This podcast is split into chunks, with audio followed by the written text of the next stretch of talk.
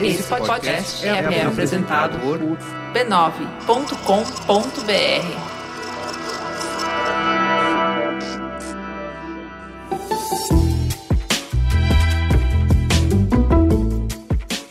Mamileiros e mamiletes, bem-vindos ao nosso exercício semanal de respeito e empatia. Eu sou a Juva Lauer. E eu sou a Cris Bartes. E esse é o Mamilos, o podcast que faz jornalismo de peito aberto.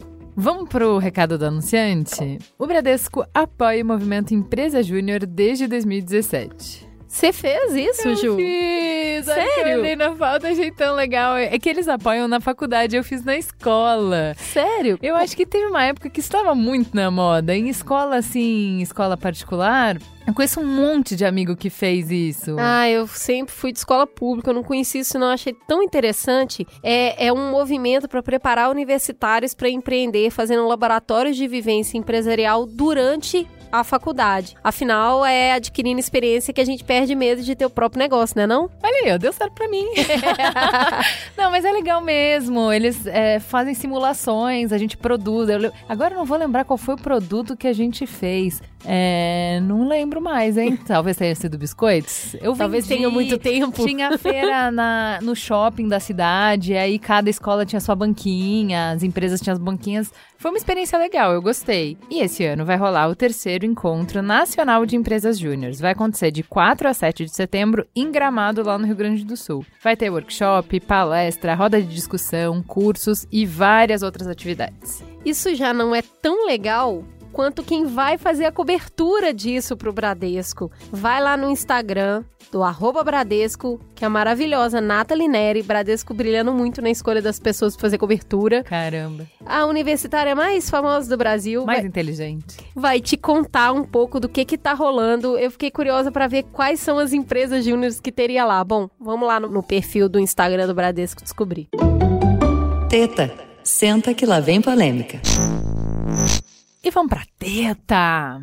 Desde o início da campanha presidencial, o Jair Bolsonaro defendeu que não é exatamente bom em economia, mas que confiava muito no seu ministro Paulo Guedes. Desde a posse em janeiro de 2019, Paulo Guedes anunciou uma série de novas medidas. Entre os destaques fica a aprovação da reforma da Previdência, abertura econômica, o aumento da oferta de crédito e um programa de privatizações. A bola da vez é essa última.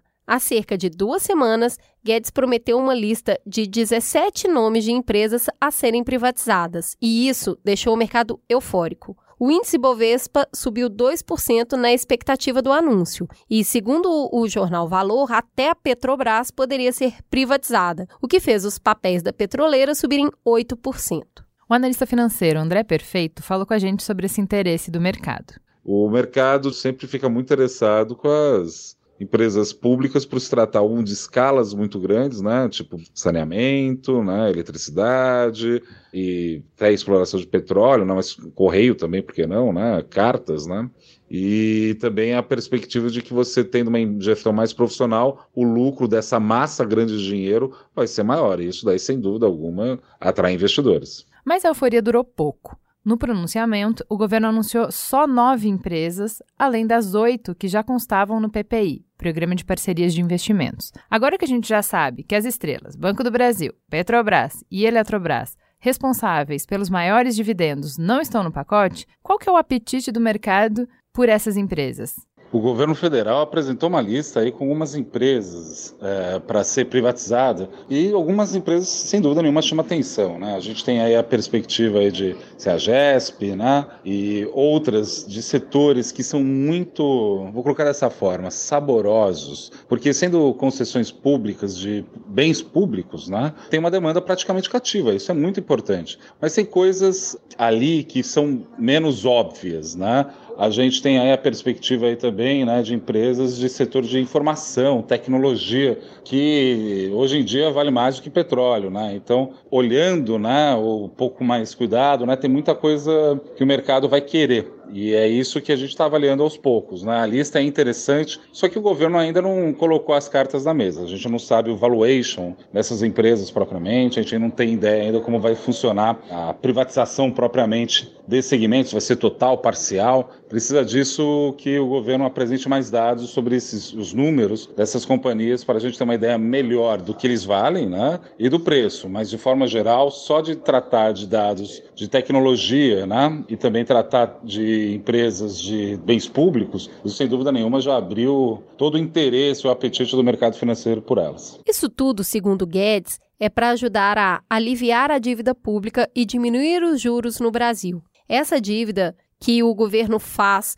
com entidades financeiras ou pessoas da sociedade para pagar parte dos gastos que não são cobertos pelos impostos que são arrecadados. Em junho desse ano, essa dívida pública estava em 3,890 trilhões de reais, de acordo com os dados da Secretaria do Tesouro Nacional. Gente, é muito, muito, muito dinheiro. E a gente está no pior saldo negativo desde 2004. E a privatização de todas as empresas estatais poderia render até 802 bilhões de reais, de acordo com um estudo apresentado também pela Secretaria do Tesouro Nacional ao ministro da Economia agora no final do ano passado, em 2018. Mas talvez esse valor seja bem menor, já que os estudos consideraram todas as 134 estatais que existem hoje no Brasil e incluiu aí a Petrobras e o Banco do Brasil. Privatizar não é uma solução recente. Desde 95, no governo FHC, foram privatizadas empresas como Light, Telesp, Vale do Rio Doce, Damatec, Porto de Salvador, a CESP, que é a Companhia Elétrica do Estado de São Paulo, o Banespa, que era o Banco do Estado de São Paulo, além de muitos outros bancos estaduais. E o resultado? A Telesp, que depois virou Telefônica, passou a faturar 13 bilhões de reais ao invés de 4. A instalação de uma linha telefônica passou a levar até duas semanas ao invés de quatro anos. A Vale do Rio Doce, que virou apenas Vale, aumentou o faturamento de 3,9 para 5,5 bilhões,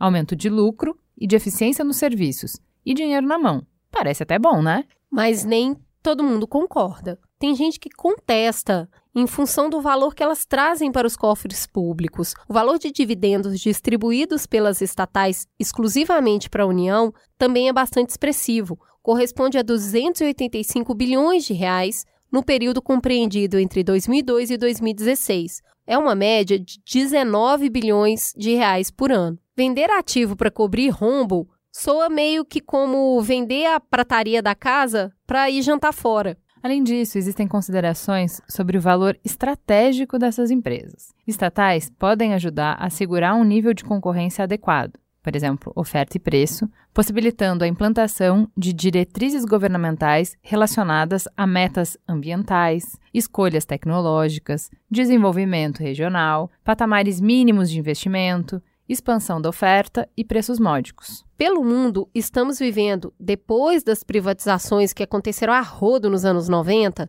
casos de restatização. A principal justificativa são os problemas no atendimento à população associado à ineficiência da gestão privada desses serviços. Destaca-se o setor de águas e esgotos, que registra mais de 240 casos de restatização em países como Estados Unidos, 58 casos, França, 94 casos, Alemanha, 9 casos e vários outros. Com tanta polêmica, a nossa intenção hoje é qualificar esse debate para entender privatização Sim ou não? Trouxemos para isso dois especialistas de peso. Vamos começar com a nossa mesa absolutamente 100% carioca. Vamos começar com Helena Landau, o nome mais pedido para esse programa. Muito bem-vinda, Helena. Quem é você e por que, que a galera queria tanto te ouvir falar de privatização? Bom, eu sou economista, depois eu fui estudar é, direito, mas eu participei há anos atrás no governo Fernando Henrique na diretoria de participação do BNDES. E aí fiquei com essa história da musa da privatização. Hoje em dia eu,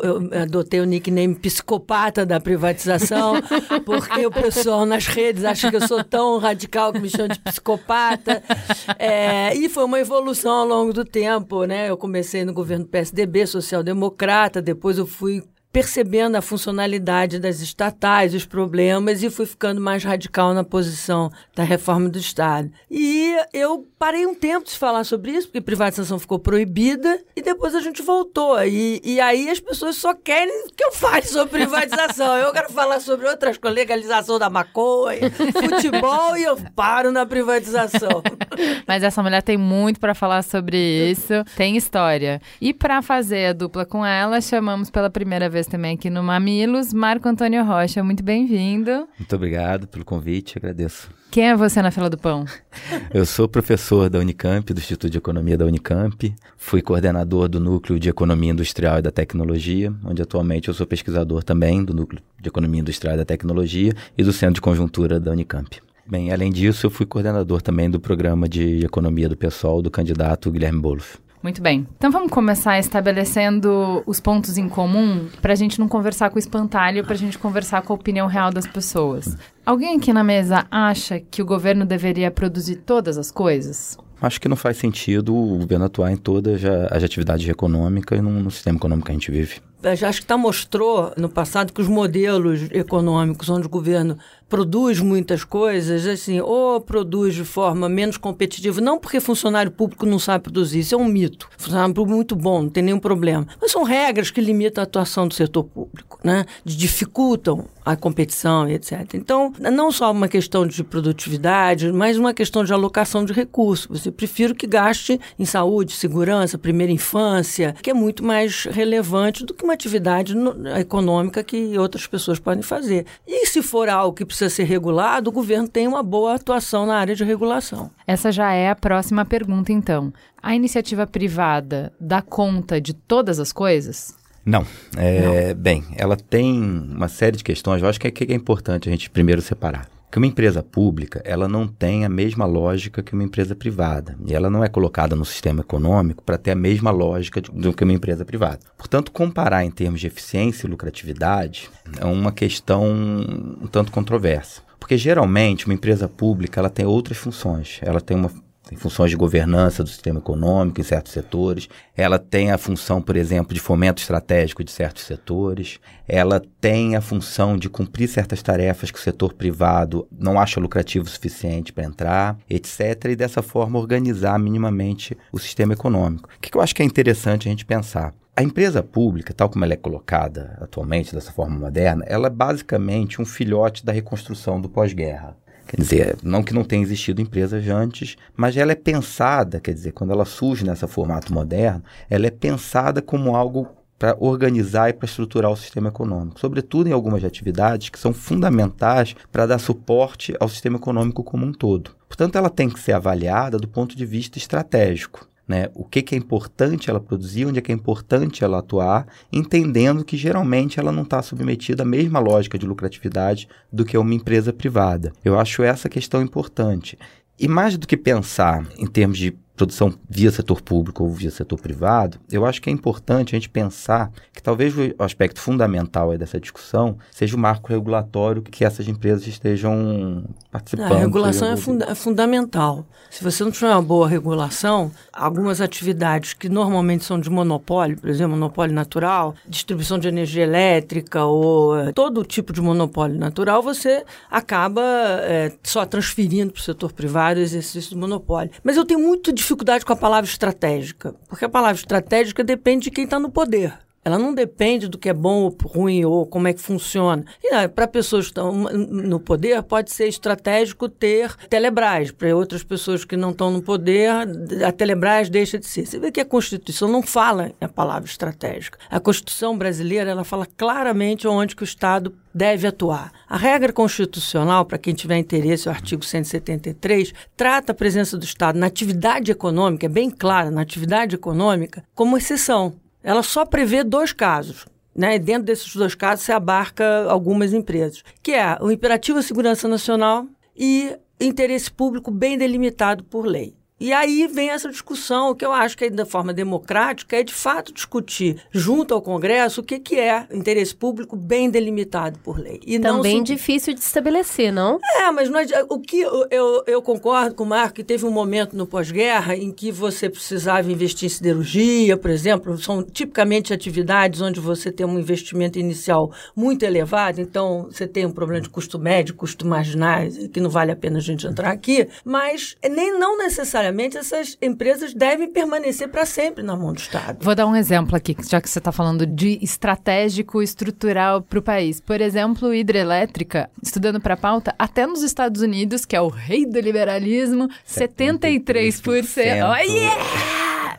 73% é das hidrelétricas ou da energia hidrelétrica é produzida por estatal. Então, é quando faz sentido, quando a lógica da iniciativa privada não vai, a conta não vai fechar pela lógica da iniciativa privada, às vezes é interesse público a, o investimento a, do Estado. a hidrelétrica, por exemplo, houve um tempo que ter a Companhia Siderúrgica Nacional foi importante. Depois vendeu, porque a Siderúrgica Nacional não tinha mais sentido estar na mão do Estado. E aí vai para o setor privado. E lá ele cumpre as regras de qualquer empresa do setor privado privado. Então, assim, acho que hidrelétrica, por exemplo, se você olhar o caso da Eletrobras, a Eletrobras perdeu valor tremendamente, porque a ideia de estratégico foi mal utilizada no governo Dilma, que interveio nas tarifas cobradas, no preço de energia cobrado, fez investimento que não era para fazer, pagava uma taxa de retorno baixíssima, pagava taxa de juros elevada, contratou não sei quantos mil funcionários com a ideia de estratégia. O que, que acontece?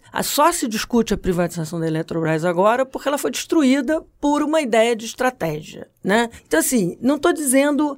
É, se você discutir para mim assim, não vou dizer que não há nenhuma empresa no Brasil que precisa ser estatal, não. Mas eu acho que a gente tem que seguir o comando constitucional. Por exemplo, Embrapa é um caso que todo mundo. É, não, a Embrapa tem uma função de dar suporte, como o Marco falou, em outras atividades, o agronegócio brasileiro e tal. Então, assim, Tá, agora tem sentido você, o governo brasileiro, gastar todo ano 15 a 18 bilhões para sustentar várias empresas? Não, tem que olhar qual dessas empresas eu vou sustentar de fato como parte do governo. Então, nesse sentido que eu acho que a noção de estratégica tem que ser um setor mais amplo. Estratégico para quem? Para quem não tem creche, para quem não tem. Então, se você pergunta uma pessoa assim, você é contra a privatização da Petrobras? Essa pergunta é péssima.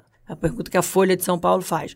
Aí todo mundo vai dizer contra. Aí você senta a pessoa e fala assim: olha só, o governo vai vender a participação dele na Petrobras e com isso ele vai poder investir isso, isso, isso, isso. Se é, ainda assim é contra a privatização da Petrobras, o cara fala: acho que não. Aí a resposta seguinte é depois: ah, mas o governo é corrupto. Então ele vai vender a Petrobras e vai gastar no que não deve. Então a discussão vai se misturando dentro posso, do ideário brasileiro. Eu, posso, eu gostaria só de voltar na questão estratégica, né? Eu acho que é óbvio assim, definir o que é estratégico é sempre uma questão de escolha pública.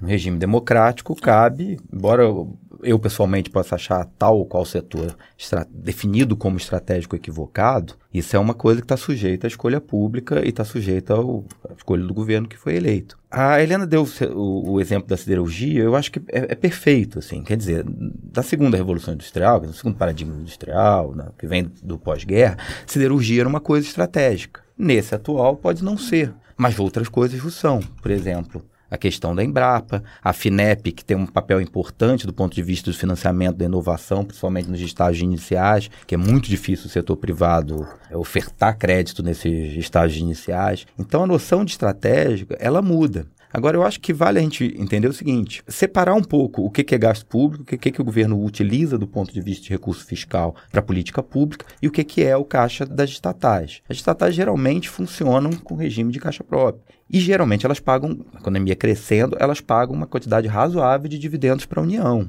Eu acho que a gente pode dar um passinho atrás aqui, que tem uma coisa interessante nesse sentido de a gente deve privatizar tudo ou a gente deve ter tudo. A gente já entendeu aqui na conversa que os casos precisam ser analisados caso de acordo com a estratégia, inclusive do seu tempo. É, do né? seu tem... tempo Assim, mas essa, essa discussão de, para mim, o erro é olhar a privatização só do ponto de vista fiscal. Né? Isso é um erro, porque aí você bota a população nesse sentido, estou vendendo a prataria para não sei o quê. Privatização não é só do ponto de vista fiscal. Privatização ajuda a reestruturar setores. Criar competição, como aconteceu no setor elétrico. Você tinha um monopólio de empresas integradas. Você desintegrou, você fez distribuição, você fez transmissão, aí você tem a geração. Hoje em dia você tem várias empresas de geração no Brasil. Se está gerando preço menor ou maior de energia, a gente vai discutir se o modelo está funcionando, mas ele tem a possibilidade de, de competição. A empresa estatal tem que obedecer uma lei de licitação que não serve para nada, sinceramente. Ninguém deixou de roubar nesse país por causa da lei de licitação. Você não consegue consegue fazer o turnover de pessoal por causa das regras de, de, pessoal. Então, você quer mudar, você quer trazer especialidade, tecnologia, você não consegue. Os funcionários estatais são seletistas, mas você não consegue demitir, então tem que gastar dinheiro com PDV. Não tem agilidade. Isso é uma, uma questão. E eu acho que o Estado, de fato, não tem que ter nas estatais. As estatais brasileiras são 130 hoje, já foram 156. Já chegamos a 550 mil funcionários de estatal. Hoje estamos com 490, com salários que são muito acima da média no mercado privado. Helena, me permita dizer que você acabou de descrever para mim uma empresa privada grande. Tem funcionário demais, não tem eficiência, tem corrupção, e quem, tem e quem... dinheiro escorrendo para todo lado. Tudo bem, mas aí Você a empresa acabou privada. de descrever várias empresas que privada, eu já trabalhei. A empresa privada assim vai gerar falta de competição. E aí ela Falta vai de perder, competição. ela vai perder qualidade, ela vai para o mercado, ela vai, ela A vai mim- se ajustar. O meu ponto Entendeu? é que Não muitas vezes que uma é melhor que a outra, eu só estou dizendo que o setor público não tem que gastar 550 mil funcionários. De estatal, só de estatal. Tá bom, eu já trabalhei nessa empresa também que eu sempre acho que tem funcionário demais. Trabalhei numa empresa uma vez, muito grande do setor financeiro, que eu nunca tinha jogado na Mega Sena. Nunca fui de fazer jogos de azar. Mas o meu chefe fazia muito, sabe? Porque ele queria muito sair dali, porque aquele lugar era grande, chato, burocrático. E eu comecei a jogar na Mega Sena porque eu morria de medo de todo mundo ganhar e eu perder e continuar lá. Então eu comecei a jogar na Mega Sena toda semana. E nas conversas aconteciam coisas muito interessantes do tipo: gente, vocês não vão desligar o computador pra ir embora, não? Por que que vocês deixam o computador ligado? Ah, porque amanhã, a hora que a ligar de novo, vai rodar todos os sistemas e demora pra caramba. Mas, gente, olha o tanto de energia que a gente tá Uma gastando. empresa mal administrada. Aí a, a pessoa vira para mim e fala: Mas a empresa aluga uma fortuna, azar. Então, assim, toda essa conversa sobre eficiência, eu acho que a gente é extrema. Eu não tô discutindo se é certo ou errado. O que eu tô discutindo é que a gente é extremamente duro com as empresas públicas, mas isso acontece de uma maneira avassaladora nas a grandes empresa, empresas empresa privadas. privada não é sustentada com meu imposto. Esse cara que não Nem paga a estatal. luz é com meu imposto, sim. Peraí, que aí a gente tem dois tem pontos de vista. capitalização das empresas estatais. A Eletrobras agora, para ela continuar é, investindo quando ela precisa, ela precisa de 10 bilhões de capitalização. As empresas dependentes gastam 18 bilhões por ano do governo. É dinheiro público, sim. É foco do governo que não está lá. Esse negócio de orçamento estatal separado não justifica a presença do Estado. Historicamente, a Eletrobras já pagou mais dividendo para o Estado do que o A Estado Vale gastou pagou dinheiro. três vezes mais depois que foi privatizada do que jamais pagou antes, entendeu? Então, historicamente, é a questão, assim, vai, quando você privatiza, você tira o foco do Estado naquela função, você vai para outra coisa, porque não tem sentido o Estado brasileiro ficar fazendo coisas que não precisa fazer. Por exemplo, docas ou Telebrás, é, banda larga, tem sentido? A Telebrás só dá prejuízo, não teve um, não dá, não dá. Aí quando dá lucro, ufa, deu lucro. Vai comparar com as competidoras dela se o lucro Mas, de dela novo, é a gente relevante. tá usando a regra do lucro, né? Não, não estou usando a regra do lucro, não tem por que Telebrás funcionar como Mas aí a gente não deveria estar falando de eficiência, saudabilidade? Então vamos fazer eficiência. Vamos comparar os, os índices de eficiência do Banco do Brasil com o Banco Itaú com o Bradesco. E sabe quem é mais contra a privatização do Banco do Brasil? Os competidores. Porque ela- o Banco do Brasil tem um nível de eficiência pior do que os dos bancos privados. Então os bancos privados podem comprar um spread maior porque não tem que se preocupar com competição. Tem que ter competição. Eu acho que é importante a gente ressaltar também as condições concretas de cada país, assim. Vamos relembrar um pouco o que, que foi a, a privatização dos anos 90, né? Porque o, assim, o, o- discurso é muito parecido com a questão da eficiência também. Eu acho que quem estava nos anos 90 lembra muito do que foi. Passados os leilões de privatização dos anos 90, o que a gente viu, né, pelo menos do ponto de vista do sistema industrial brasileiro, sobretudo os setores que foram privatizados, foram setores extremamente pulverizados, com estruturas de governança extremamente confusas, com estruturas de propriedade acionária extremamente confusas, gerando ineficiências imensas e atravancando também o investimento. Aonde? Um tempo depois, petroquímica, por exemplo. Um tempo depois, o governo tinha retornado uma parte grande da propriedade em relação às estatais que foram vendidas. O governo tinha recomposto o capital em uma série desses setores, porque houve inclusive desinteresse de parte do setor privado em continuar nesses setores. E o problema de governança nunca se resolveu completamente em uma série desses setores. Então a questão que vinha de aumentar a competição vai gerar um aumento de eficiência, gerou uma estrutura de governança extremamente confusa nesses setores, que gerou um travamento completo de investimento em uma série de setores, uma série de ineficiências também. Eu acho que o exemplo da petroquímica é o mais claro, quer dizer, a Eu petroquímica que a brasileira petroquímica travou de um é um jeito. exemplo mais claro, tanto que a gente criou a famosa Braskem no governo PT, foco de corrupção Porque da foi- e agora nós temos o setor petroquímico do jeito que está. Porque foi a única saída possível. Ah, tá bom. A única O saída é- setor- é, monopolizar de novo Não, na o mão setor, o da setor Braskem. privado nunca se interessou, porque são ativos complicados de serem vendidos, são ativos que, em termos de, da Ah. Eu sua estrutura de produção, não, não Eu correspondem ao sistema internacional. Não sei se a volta da porque tem Braskem outra foi a forma de melhor coisa. organização. Quando se tentou vender os ativos da petroquímica, não teve simplesmente interesse do setor privado.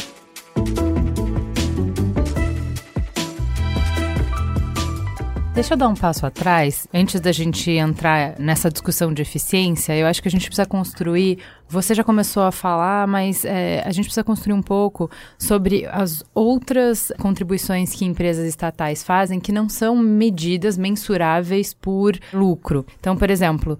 Quando a gente faz uma ação de marketing, tudo é é definido na hora da contratação da agência qual vai ser o KPI. Quais são os fatores chaves para analisar se a ação foi boa ou ruim? Então, dependendo de qual é o indicador, você pode dizer que uma ação é boa ou é ruim. Então, já se combina de antemão qual é o indicador que vai medir, porque você orienta as suas escolhas por esse indicador. Então, por exemplo, indo para o é, exemplo de banco que a Helena deu. Fiz estágio na faculdade que era super comum, fiz faculdade de administração, no Banco do Estado do Rio Grande do Sul. E eu abria conta cidadã para morador de rua. Agora você me fala quando é que o Bradesco vai abrir uma conta para morador de rua Pode sem estru- comprovante de vale, o me- residência. vale o mesmo para o correio. Ele não é interessante. Então existia uma função pública que o banco não vai se refletir naturalmente no resultado. Então o Banrisul dava lucro, porém ele atendia parcelas que nunca seriam atendidas pela iniciativa privada porque não faz sentido. Porque Você a não- conta não fecha, entendeu? Você não precisa a estrutura inteira do Banrisul para isso. A minha- as questões de função pública, eu não vou discutir com você, é obviamente tem que ter. A questão é o seguinte: caixa econômica, minha casa, minha vida. Você usa poupança compulsória do trabalhador. Você não remunera o trabalhador como você remunera as outras poupanças. Você está subsidiando grandes empreiteiras, empreiteiras para fazer minha casa, minha vida. Minha casa, minha vida vira de milícia e ninguém liga para o que acontece com minha casa, minha vida depois. É só um slogan. Tira isso, bota financiamento habitacional no orçamento. Aí a população brasileira vai dizer assim: se gasta tanto de minha casa, minha vida no orçamento. O que não pode é abusar do trabalhador, é, explorando uma poupança compulsória para fazer uma política pública que devia estar no orçamento. Então, no caso que você está falando, esses bancos tipo os indianos, bancos públicos e para atender baixa renda, tudo bem, mas você não precisa de uma estrutura gigante bancária para fazer uma política pública. Eu, eu acho muito importante esse ponto, que a gente precisa separar políticas públicas de empresas públicas. Política pública se faz através do orçamento. O Congresso Nacional vai ter que discutir quais são suas prioridades. É fundo eleitoral ou é um apoiar a população de baixa renda. Então vamos para o orçamento. Enquanto você tem o disfarce em torno de empresas estatais e elas vão fazendo as coisinhas para se justificar, você não tem clareza do custo. Então, esse aqui é meu ponto. Eu gostaria de chamar a atenção de um caso que saiu recentemente de um estudo feito na Europa de reestatização de 267 empresas na Europa. Eu acho que tem lições muito interessantes para a gente entender o que, que aconteceu lá. Sobretudo, acho que definir melhor o que, que são questões que importam do ponto de vista da participação pública que foram extraídas, pelo menos, dessa pesquisa. Primeiro, eu acho que a primeira lição é o seguinte: tem um- uma frase nesse estudo que é o seguinte: é fácil de sair e difícil de voltar. Ou seja, isso é uma coisa interessante da gente pensar na privatização. Muito mais fácil vender do que voltar caso aquela privatização não tenha dado certo. E elas, por vezes, dão errado. O que, que são, acho que basicamente, os três pontos que são, são importantes da gente, da gente entender? Né? O primeiro, como a Ana até ressaltou, é a questão do monopólio natural. Quer dizer, empresas que têm uma escala que necessariamente só vão ter uma operando, então elas têm que ser bem reguladas. Isso pode Só- ser feito... A gente está falando aí de energia elétrica, água. Não. Me cita outros exemplos de natural para a gente entender do Distribuição do gás, saneamento, Isso. são monopólios naturais. Isso pode ter outros arranjos de governança, pode ser meio público, meio privado, mas isso tem que ter um bom marco regulatório em cima. O outro ponto é o seguinte: atividades que envolvem alto risco em caso de descontinuidade. Quer dizer, a empresa deu problema, a empresa privada, se aquele serviço for interrompido, aquilo se torna uma questão muito séria do ponto de vista tanto político quanto da vida urbana das pessoas ou social. Um exemplo que pode cair nesse caso, talvez, lá, Casa da Moeda. Tem um retorno importante, o governo gasta muito com isso. Vai privatizar isso para quê? Se o serviço for descontinuado, se você tiver um problema com a empresa con- prestadora de serviço, o que, que isso vai gerar do ponto de vista de custo? Eu acho que esse é um ponto importante. Segundo ponto, setores onde o governo não tem uma capacidade muito grande, do ponto de vista do marco regulatório, de impedir tarifas abusivas. Então, isso também foi um caso detectado que gerou casos de reestatização, do ponto de vista que o governo não conseguia, num serviço privatizado, impedir a empresa de reajustar seguidamente as tarifas, tornando as tarifas extremamente abusivas. Esses três, eu acho que esses três eixos, assim, ajudam um pouco a gente a organizar o que, é o debate moderno em torno do que, que é serviço público e o que é serviço privado. Isso ajuda por quê? Porque entende que, para além daquela dimensão estratégica que a gente estava discutindo, existem questões também do ponto de vista da gestão da economia como um todo. Quer dizer, você pode privatizar um serviço, aquilo dá errado, o custo de volta é muito, muito alto e o custo de descontinuidade daquele serviço ou de elevação da tarifa é extremamente alto para a população. E é nesse caso que eu acho que tem que ser pensado. Só um minutinho, porque quando a gente fala nessas coisas, eu tenho a sensação de vender ou perdeu completamente o controle, então eu acho que é importante a gente falar um pouquinho de como dá para Tá. regular quando é privatizado, porque aí a gente começa a discutir Isso, os não. outros é, é, Eu- marcos é, eu- possíveis. Essa questão que o Marco colocou é muito importante, porque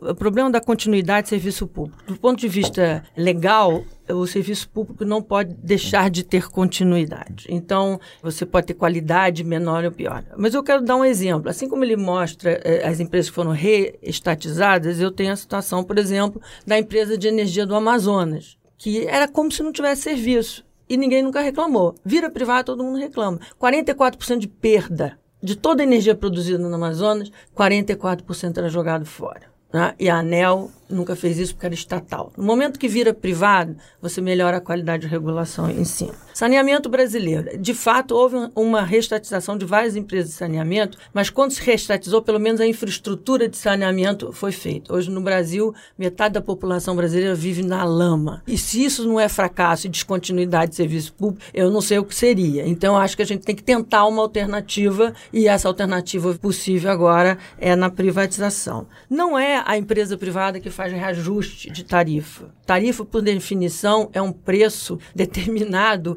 pelo órgão regulador. Empresa privada e serviço público não pode reajustar tarifa sem homologação de um órgão regulador. Então, não é que o setor privado malvado aumenta tarifas de forma abusiva. Há um motivo para aumentar tarifa homologado pela ANEL, ou pela ah, de saneamento, ou pela ANP. Agora, há formas de participação também. Se, do governo, por exemplo, quando acha que uma empresa é muito estratégica, ele faz uma golden share. Ele permanece no controle, na governança, para impedir... Não de- confundir com Golden Shower. não.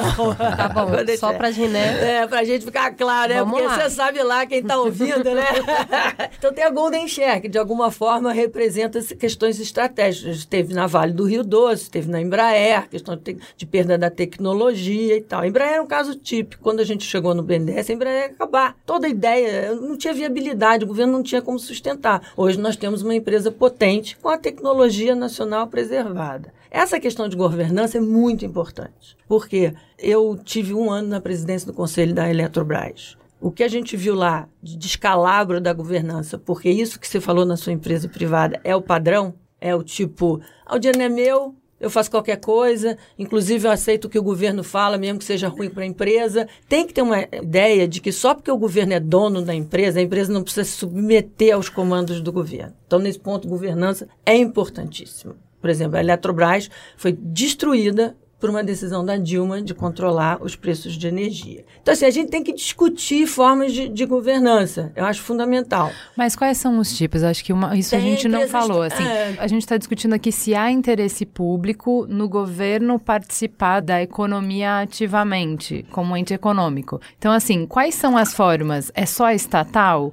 É, eu acho que isso que a gente tem que falar. Como que é, por exemplo, empresa mista? Tem sociedade de economia mista, tem empresa estatal que é 100% da União, e tem sociedade de economia mista que são essas grandes estatais que a gente fala, Eletrobras, Petrobras, eh, Banco do Brasil, que são empresas de capital aberta e que o governo tem a maioria do controle acionário. Até porque, por lei, essas empresas exigem que o governo tenha a maioria do controle acionário. E você tem os minoritários, que é uma forma de, de financiamento para uma estatal mais barata do que o governo tem que ficar capitalizando. Então, você abre capital para poder o mercado de capitais. A sociedade de economia mista, ela é, em geral, em geral, não é norma. A gente não pode fazer regra para tudo. Não, não dá para que tudo é. Toda empresa privada é eficiente, toda empresa estatal é ineficiente, porque não existe. É, isso. não, até aqui Não o- no PROCON, as 10 empresas que têm mais reclamações no Brasil, oito são privadas e duas são públicas.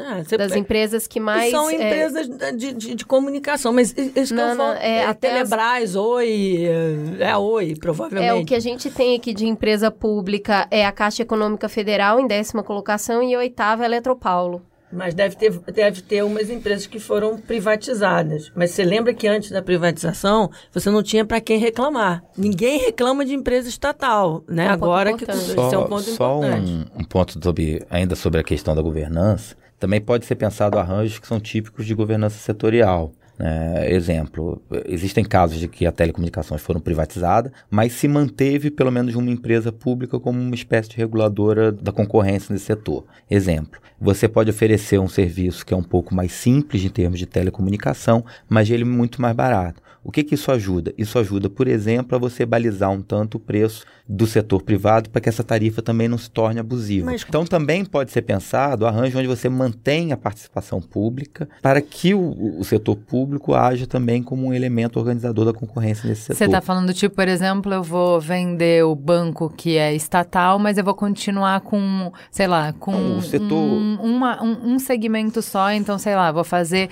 só para... Penso mais, na, no- por exemplo, na- no caso da- das telecom, de como foi feita a privatização das telecomunicações no Uruguai. Né? Você manteve uma empresa pública, ela cobra um preço mais barato, ela tem um serviço mais simples do que oferecido pelas outras, mas isso o que, que acontece? Quando as outras começam a subir muito o preço, você tem uma migração para a empresa pública, o que segura, o que detém um pouco esse poder de mercado Perfeito. num setor complicado, que é o setor de telecomunicações. Se a gente pensar no setor de telecomunicações brasileiros, ele é um típico setor que é extremamente controverso, geralmente é apresentado como o caso que deu certo da privatização. Bem, a gente teve um aumento da oferta de linhas, muito provocado também por uma mudança do paradigma tecnológico, o barateamento da- das tecnologias de comunicação, mas é inegável que a gente tem um serviço de telecomunicações que é extremamente caro do ponto de vista do padrão mundial para o serviço que ele oferece. E eu trabalhava nessa época, né? Eu atendia Telemig Celular e Amazônia Celular, quando foi para Vivo. E claro que a Amazônia Celular não dá lucro, gente. Vamos lá. E aí esse serviço simplesmente foi descontinuado. Deixou É de ser prestado e aí a Telemig tem a maior rede de cobertura de Minas, então a Vivo passou a ter a maior rede de cobertura de Minas, que é uma das capitais que tem maior cobertura de celular há, há anos, mas uma parcela grande da população brasileira, inclusive fora do grande centro econômico, deixou de ter o serviço prestado por muito tempo, porque não era interessante, não é lucrativo. Mas tinha Essa régua mas, do olha, mas lucro. tem no edital a obrigação de você de você suprir. É isso, tem no edital as É obrigações. isso aí. É que eu É. acho que assim, não necessariamente Ah, o é. jeito de, de, Tá edital de atender é você ter uma empresa pública. Pública. É na hora que eu vendo, porque daí, então aí é isso, é o que, que é estratégico e como eu faço isso, porque é na hora que eu vendo, a regra é, ah, você quer um, prestar um serviço que é de interesse público? Então senta aqui, deixa eu te contar como é que você pode e essas são as regras, que inclusive a gente faz de uma maneira, podemos discutir aqui na mesa se é boa ou se é ruim, mas a gente é bem controlador e bem efetivo com um plano de saúde, por exemplo. Exemplo. É, ó, tem um monte de regra. Não pode aumentar preço aqui, não pode aumentar assim, não pode isso, não pode aquilo. Você quer prestar esse serviço, você pode também não querer prestar, você pode ir embora. Mas se quiser prestar, as regras são Não, essas. a Amazônia, a Amazônia é, a- a- na, na Telebrás, você tem de fato na, na privatização das telecomunicações um problema de, de custo. Isso todo mundo que defende a privatização reconhece. Por outro lado, tem uma universalização do uso do, do sistema de telecomunicações e universalização da energia elétrica que você não vê no saneamento. E não é por causa da luz para todos, não, porque quem pagou a universalização foram as empresas privadas. Quem estava mais atrás nos compromissos de fazer a universalização de energia elétrica eram as empresas que permaneceram estatais. Vai ver qual era a universalização de energia elétrica na Amazônia estatal enquanto a Eletrobras estava lá. Agora que ela foi privatizada, ela vai ter obrigação de melhorar esses índices. Se ela não melhorar esses índices, o problema é da regulação, não da privatização. Aí você tem as agências reguladoras capturadas politicamente pelos políticos e não pelas empresas privadas. Porque a teoria de captura das reguladoras, e o Marco sabe bem disso, é uma teoria de captura pelo setor privado, porque tem uma força muito maior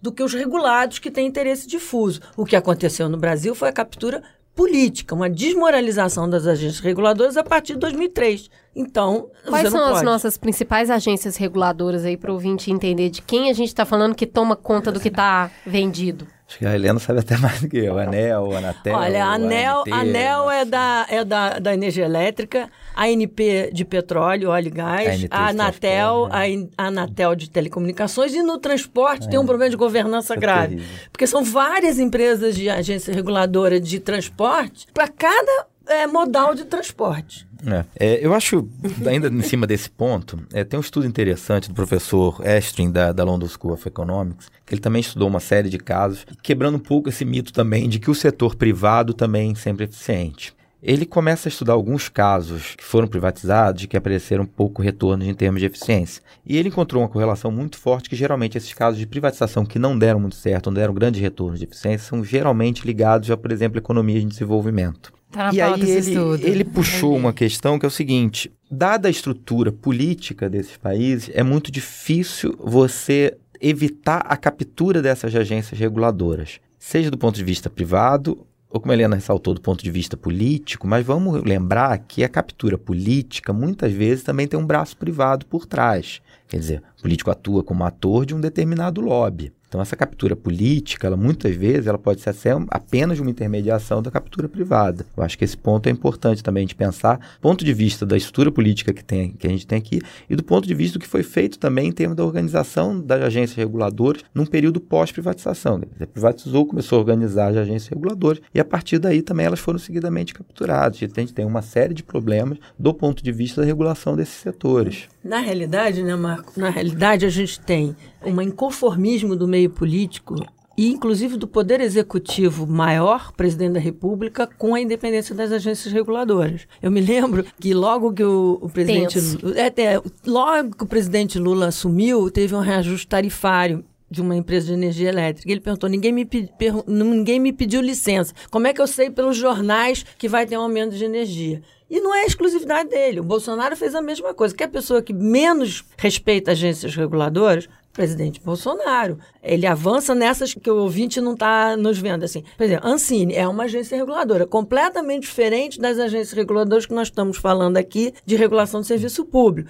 Ele foi em cima da Ancine, é, vai em cima da Anvisa, porque a Anvisa está fazendo uma coisa fantástica, uma política pública que é estudar um medicamento feito é, Canabidiol. de canabidiol, maconha, que não tem nada a ver com a ligação com política de droga. É uma política farmacêutica de, né, melhorar a vida de uma série de pessoas que dependem desse medicamento. O governo Bolsonaro vai em cima. Tudo ele vai em cima. Ou seja, é uma desmoralização. Quer a desmoralização maior? Indicação de excelentes nomes para o CAD que vai controlar exatamente tudo isso que a gente está falando, a capacidade de competição, de mercado competitivo, etc. Nomes excelentes. O presidente Bolsonaro, para garantir apoio à aprovação do Eduardo Bolsonaro para embaixador, tirou os nomes técnicos e deu ao Senado o poder de indicar membros de uma agência reguladora, que é uma coisa absurda. Porque o Senado é que sabatina. Quem sabatina não pode indicar. Como o Marco vai poder se autorregular, entendeu? Se ele, se ele indica e ele sabatina. Então, é gravíssimo o que está acontecendo do ponto de vista de regulação no Brasil.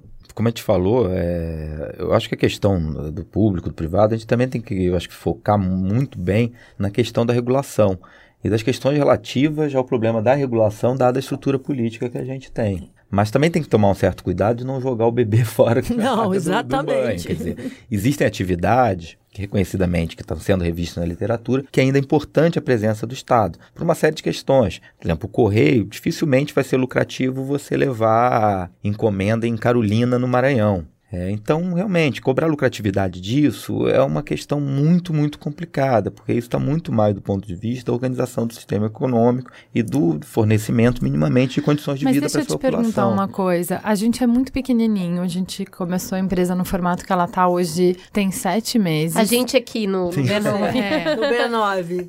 E a gente aqui já tem discussões de produtos que não contribuem exatamente com o faturamento, contribuem com outras coisas. Sim. Entendeu? É então, assim, por que, que eu tenho site? Em algum momento o site já teve uma receita enorme, com banner, com não sei o quê, com não sei o quê. Hoje em dia, não é necessariamente essa a escolha. É o produto que mais traz receita para casa? Não. Mas é estratégico pra gente, é a autoridade que a gente tem, é a nossa cara. Então são escolhas que não são. O que eu quero dizer assim, Sim. mesmo para iniciativa privada, você pode, faz sentido você ter Esse- produtos que não são intermediados É, claro. apenas pela Esse questão do debate Foi lucro. muito quente dentro da esse debate foi muito quente dentro da iniciativa privada nos Estados Unidos dos anos 90. A questão de você focar no core business, a questão de você direcionar a empresa mais para fornecer, para pagar dividendos, para maximizar o valor acionário disso, em relação a outros viés estratégicos que a empresa podia aplicar. E a discussão ia muito por aí. que Tem atividades que não são tão lucrativas, mas elas impõem, por exemplo, importantes barreiras de entradas para setores que é bem que a empresa tem caro do ponto de vista estratégico, ou que são importantes para divulgar a marca, ou que são importantes para reforçar a presença da empresa e a confiabilidade dela em uma série de mercados. Por exemplo, eu vou dar esse exemplo exatamente Isso de é Carolina. privado, Isso, é. é. o, o- o- exemplo que você deu para Correios, eu vou dar para Bradesco de por que, que faz sentido para ele ter agência numa cidade no Cabimbobó do Cabimbobó como do Cabimbobó. O custo para ele até lá é maior, mas ele distribui isso, esse custo na rede inteira, ele faz São Paulo pagar esse custo, porque daí ele fala que o slogan do banco é presença. Por que presença? Porque eu consegui estar em todas as cidades do Brasil. Bradesco estava em mais cidades do que o Correios. E é uma Então. empresa privada. Aí eu acabei com essa lógica de que não dá para privatizar Correio, porque daí ele não vai estar para Carolina. Porque se Bradesco está em Exatamente. Carolina, por que, que o Exatamente. Correio não está Porque Exatamente. interessa do ponto de vista estratégico do Bradesco. Você não sabe se vai, se vai interessar do ponto de Existe- vista estratégico. Chama-se edital de quem comprar de o venda. correio. Edital de venda, você coloca as questões. O problema do- de atividades que não dão é, lucratividade direto é um problema de imagem. Quando se começou há 10 anos atrás botar selo verde, tinha gente que não estava nem ligando para meio ambiente, mas começava a tratar a questão ambiental como uma forma de marketing. Aquilo custava mais a ela, ela tinha que fazer aquilo.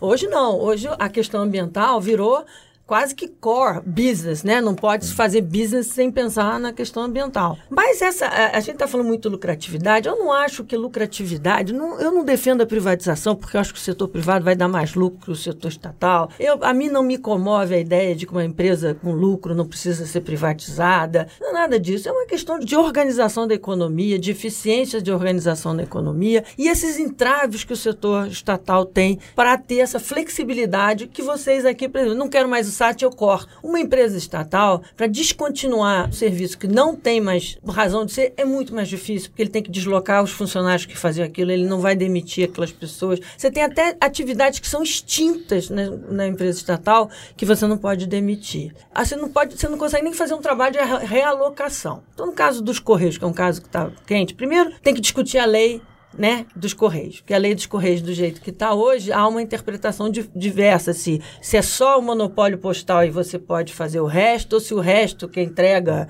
né, que é o que todo mundo está interessado, Alibaba, etc., já está separado do jeito que está. Se não tiver separado, você tem que ter um projeto de lei para separar essas duas coisas. Ou não separar e o Alibaba ser tão responsável por uma coisa quanto o outro. Aí tem que ter uma mudança constitucional porque é um monopólio postal. Então, o Correios, vai aí essa discussão do Correios. Eu tenho a Vai sensação longe. que a gente, é o dia da marmota. A gente tá falando dos Correios desde que eu sou vai, criança. vai. Agora, tem também uma ideia de que você precisa ter Correios, porque o Correio supre a agência bancária. Exato. Exato. E- Inclusive, a presença é- Bradesco foi muito das Das- associações, Agora, agências agências de Agora, correio viraram agências Não sei bancárias. se você tem nessa pesquisa as cidades que têm Correios, Loteria, Banco do Brasil e Caixa Econômica. Entendeu? É assim. Então se dá uma racionalidade nisso. Porque loteria esportiva virou banco também, né? Você paga Sim. conta, você recebe. Então, assim, tem que ter uma racionalidade, entendeu? Não há motivo de você ter quatro agentes públicos em cidades com pouco habitantes. Você quer dar um serviço, né? Você só quer que aquela pessoa tenha acesso a um serviço. Então, vamos racionalizar. Se a gente falar de correio, tem um problema de passivo trabalhista, que é, mudou a tecnologia, né? Então, o setor, o setor privado, quando muda uma tecnologia, ele vai se ajustando. E eu não estou aqui defendendo demitir todo mundo, não. É que o mundo muda. Então, aquela tecnologia mudou, aquela pessoa que fazia um serviço que está ultrapassado, ela tem que ser treinada para outro serviço. Então, assim, não estou demitindo e jogando, não sou aquela pessoa assim, sem coração. Ah, demite, joga todo mundo na rua. Não, vamos reciclar. O Brasil precisa investir em capital humano. O Brasil está perdendo a corrida da tecnologia. Então, assim, ah, eu não posso é, fechar o Correio, porque senão vou ter 100 mil funcionários sem para onde ir. Não, vamos dar um jeito, vamos reciclar, né? Não, não justifica eu ficar parado prestando um serviço que não está bom ou absorvendo recursos do setor público, porque quando você entra com a capitalização, é dinheiro do tesouro. As pessoas têm que ficar claras, tem muita capitalização. Por exemplo, a Petrobras. Ela foi alavancada, ela foi endividada e agora está nessa política de desinvestimento que não é privatização na minha cabeça, mas é uma política de desinvestimento. Esse dinheiro vai todo para o caixa da Eletrobras, inteirinho para o caixa da Eletrobras. Se fosse vendido separado, ele ia para o tesouro. Então tem essa discussão da Uma forma pergunta. de vender também, entendeu? Mas quando o governo interfere em empresas de capital privado, seja com isenção de impostos, ou esse socorrinho aí que a gente já viu na indústria automobilística, a gente já viu em outros lugares, também o, ca... o dinheiro do lucro vai só para ele. Erradíssimo. Eu sou absolutamente contra isenções de indústria automobilística, Zona Franca de Manaus, desoneração, os 500 bi do BNDES. É um dirigismo e uma escolha de ganhadores. E aí você tem no Brasil o negócio que o Marcos Lisboa gosta de chamar do rent sinking, né? Da carona, porque todo mundo, o brasileiro fica esperando o Estado fazer por ele. Então não é só empresa estatal, né? O setor privado também. Ah, vai dar um problema, eu vou ter que demitir 10 mil pessoas no Companhia ABC. aérea, a gente tá Compa- vendo isso agora. Tudo, tudo. Você vê, assim, até um moderno governador, como o Dória se diz ser, deu isenção fiscal para a indústria automobilística. Quer uma isenção fiscal boa? Reduzir o ICMS das tarifas de energia elétrica, que são os maiores. Porque quando a gente fala aumento de tarifa, as pessoas não veem como é composto tarifa. 50% é imposto em carro. Eu- Então, assim, o Dória podia fazer muito bem para o setor industrial paulista, acho que o Marco, nisso a gente vai acabar concordando, isso. É assim, se você reduzir o imposto daqueles insumos básicos, né? Da Que vale telecom- pra todo mundo, pra você não todo tá mundo. favorecendo ninguém, Não tá porque você tá no favorecendo insumo ninguém. que todo Gás, mundo telecomunicação, saneamento, energia elétrica, você aumenta a competitividade de São Paulo, aqui de vocês, de todo mundo, do pequeno negócio, do pequeno empresário. Eu acho que é importante a gente ficar um pouquinho nesse papo Estado versus mercado, porque isso tem sido muito motivo de polarização atualmente, e eu acho que tem que tomar um certo cuidado, assim. Não precisa necessariamente você concordar com a atuação que o Estado teve nos últimos anos na economia para falar que não tem que ter Estado em nada. Assim, eu acho que essa é uma questão central. Acho que a segunda questão central é que hoje, por exemplo, na discussão de economia, da tecnologia industrial, essa discussão Estado versus mercado é um tanto demodê, sinceramente. É, principalmente dado a atuação de um player mundial que é a China e a forma como se vem organi- reorganizando uma série de políticas industriais de grande envergadura mundo afora. Então tem todo um debate da forma como o Estado entra na economia e da forma como o Estado entra como fomentador de atividade de alto valor adicionado e de alto conteúdo tecnológico, de alta complexidade tecnológica dentro da economia, assumindo certas tarefas do ponto de vista de financiamento, assumindo certas atividades de desenvolvimento e pesquisa pelo alto risco, o setor privado é um tanto avesso. Tem uma série de questões que você não precisa pensar necessariamente no Estado como um cara que chega lá e dá isenção para todo mundo. É óbvio que isso não é a forma de atuação que seja, vamos dizer assim, positiva do, do Estado em relação à economia.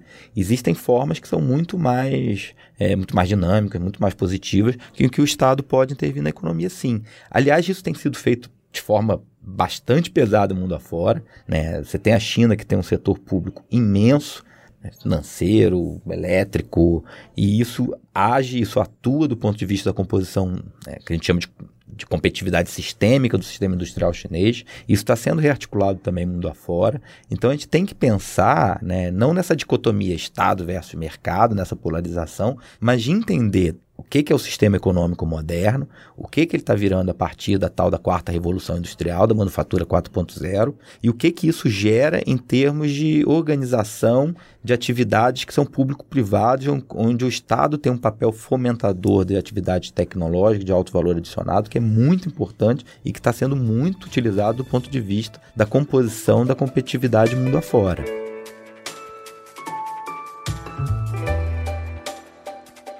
Vamos para o bate-bola, então. Eu vou dar três empresas que estão nesse pacote de privatização e vocês me falam se vocês privatizariam ou não e por quê. Então, a gente falou bastante da Eletrobras. E aí, privatiza ou não privatiza e por quê? Acho que tem que privatizar. A Eletrobras perdeu participação no mercado. A Eletrobras vem de uma herança de um endividamento enorme, com tarifas congeladas pela atuação do Estado, uma orientação completamente equivocada, está perdendo participação no mercado necessita 10 bilhões de reais por ano para manter os investimentos. Então, eu, eu não sei por que, que a Eletrobras não pode ser privatizada. Eu acho que ela deve. O Rio brasileiro, ninguém vai levar a água para fora. Você tem um sistema coordenado por operador nacional do sistema, então você não tem esse risco. O que eu acho que é importante no ponto de vista da privatização da Eletrobras é o edital, a forma de venda, porque a Eletrobras hoje tem 30% do mercado de energia elétrica. A segunda competidora deve ter uns 6% do mercado de energia elétrica. Então a gente precisa pensar num modelo onde, ao longo do tempo,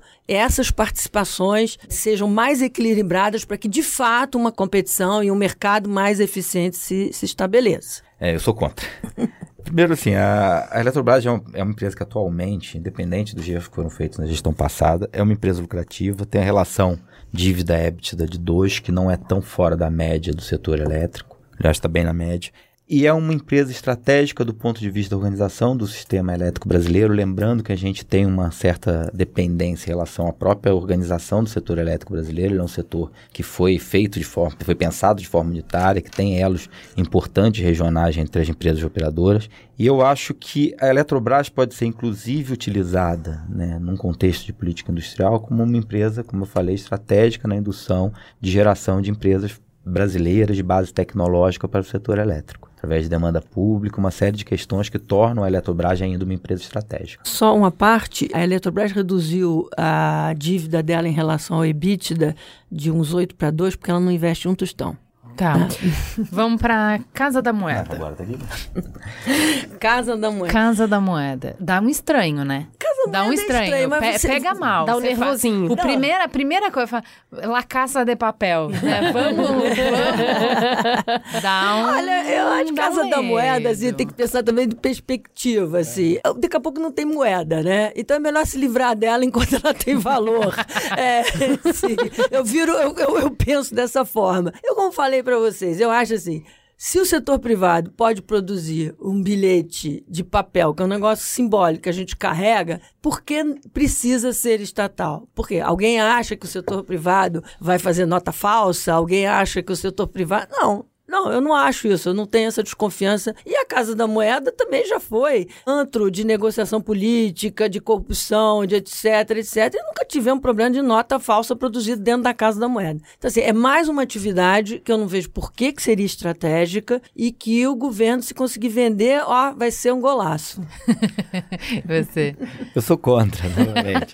Primeiro porque eu acho assim, é, não se combate corrupção vendendo o ativo. Inclusive porque o setor privado também tem corrupção. Não é por causa da corrupção, é porque não, tudo tem bem. futuro. É, mas também é insignificante do ponto de vista político, você é apenas simbólico. O que É. isso gera é muito pouco. E eu discordo que a moeda seja uma coisa que o setor privado possa organizar o que já seja do setor privado. Eu continuo achando que a moeda é uma criatura do Estado. Quando tiver Estado, tem moeda. E eu acho que cai justamente naquele caso que eu falei anteriormente, de serviços que, caso dê problema na empresa gestora, o risco de descontinuidade ou de desorganização é muito alto dado o retorno que isso vai ter em um caso de privatização. Então é irrisório e, sinceramente, insignificante. Essa, essa sua lista é importante, porque assim, eu concordo com, com Marco. Você fica discutindo correio, que não vai sair nunca, porque tem que ir para a Nacional. aí vai discutir Casa da Moeda, aí vem um mundo atrás de você. Quando você tem que olhar, de fato, o que, que é possível privatizar, o que, que deve privatizar. Uma lista. Na realidade, tem uma coisa simbólica, porque você tem é, você tinha 156 estatais quando o Termeno assumiu, hoje tem umas 130. Então, essa ideia de que você tem que diminuir o número de estatais. Mas nem sempre a diminuição de número de estatais vai gerar nem impacto fiscal ou qualquer eficiência na economia. Então, o critério é tudo bem, você quer fechar a empresa e tal, mas não chama isso de um grande pacote de privatização, porque não é. Opa, importante. Você, É, no não máximo, é. você vai ganhar espaço mental. Não, não é. Então você bota simbolicamente assim. Você quer fazer impacto, número de estatais, mudar a economia, dizer que é um governo liberal, que eu vim aqui para mudar, que agora daqui para frente tudo será diferente. Você privatiza Eletrobras, Petrobras, Banco do Brasil e Caixa, você acaba com 100 estatais de uma vez só. Então você fica nesse, nesse varejão de casa da moeda e correio e não faz o que interessa. Ó, o, último bloco, que é justamente isso, é. Quero saber, o bloco da Companhia de Docas do Estado de São Paulo, Companhia de Entreposto e Armazém Gerais de São Paulo, que é o CEAGESP, Centrais de Abastecimento de Minas Gerais, CEASA Minas, Companhia das Docas do Espírito Santo, CODESA, Porto de São Sebastião. E aí, privatiza esse bloco? Olha só, eu vou dizer, eu sempre sou sim, Marcos. Mas também bolos com, com, com livres não ia dar. Se a gente coincidisse, ia ser uma coisa. Aí mesmo que o livre ia ser chamado de pessoal roxo de vez, né? Então é bom que a gente discorde aqui. É, é o seguinte, essas companhias estão sendo estudadas há muito tempo. Eu venho acompanhando o trabalho da Secretaria de Empresas Estatais e do PPI. PPI, para quem ouvinte, é o programa de. Nem sei, né? é programa de investimento, que é o antigo PND, Programa Nacional de Desestatização que cabe várias formas de desestatização ali dentro, né? Privatização, desestatização não é só vender empresa, tem várias formas, né? Essas empresas de docas, por exemplo, estão sendo estudadas há bastante tempo. Então, quando eu coloco o Porto Espírito Santo e São Paulo, é porque já viram que é viável vender e receber um recurso por ele. E você sabe os problemas das docas, né? Sindicatos e. O e Temer todas- também. É. pois é. O de, o de Santos já pode dar. Pois é, então, assim, essas empresas, essas docas, eu acho normal, bom já vender. E se tiver uma operação privada, isso não é no resto do mundo ter operação privada, não tem problema nenhum. Abastecimento vai cai numa mesma questão, né? Na realidade, você tem muito prejuízo e eles estão tentando, de alguma forma, ver se uma administração. Que, quando eu falo eficiente, eu penso muito na questão das amarras da administração pública né?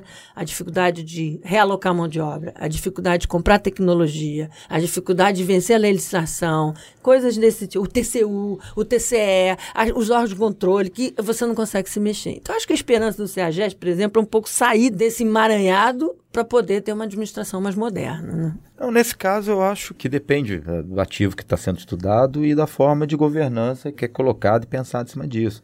É uma coisa que cabe avaliação de caso a caso, da forma de governança que é sujeita para cada uma desses ativos. O que eu acho que é importante a gente pensar é o seguinte: o que foi feito em termos das concessões recentes de aeroportos. Também teve muito em que o consórcio também saiu fora em determinado momento, porque também tinha uma expectativa de demanda, de transporte de carga. Em Campinas, o caso de Viracopos, eu acho que é emblemático. Modelagem de- muito ruim. muito ruim. Então também tem que ser pensado em termos de oscilação das demandas em relação àquele ativo, de como é feito o arranjo de governança dentro daquilo, de como entra a participação pública, de como entra a participação privada.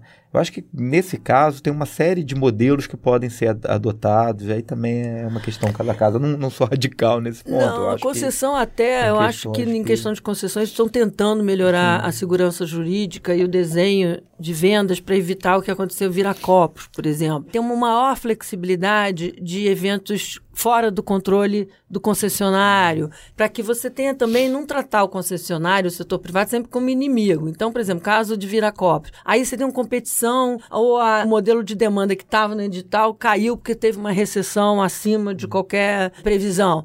Então, se você for olhar a letra da lei do contrato, o cara não pode ter reequilíbrio econômico financeiro. E se a agência for dar o equilíbrio econômico financeiro, o TCU vai em cima. Então, o que está acontecendo agora, acho que o ministro Tarcísio está trabalhando nisso, é melhorar o arcabouço regulatório das concessões, senão a gente vai continuar tendo problemas de rodovias não terminadas, aeroportos devolvidos, isso então a gente está precisando melhorar. Tanto que o novo modelo de aeroportos, que faz, são os regionais, já atende. Está vendo? Aeroportos regionais já tem um atendimento a uma população que talvez não fosse atendida se você não tivesse esse arranjo, entendeu?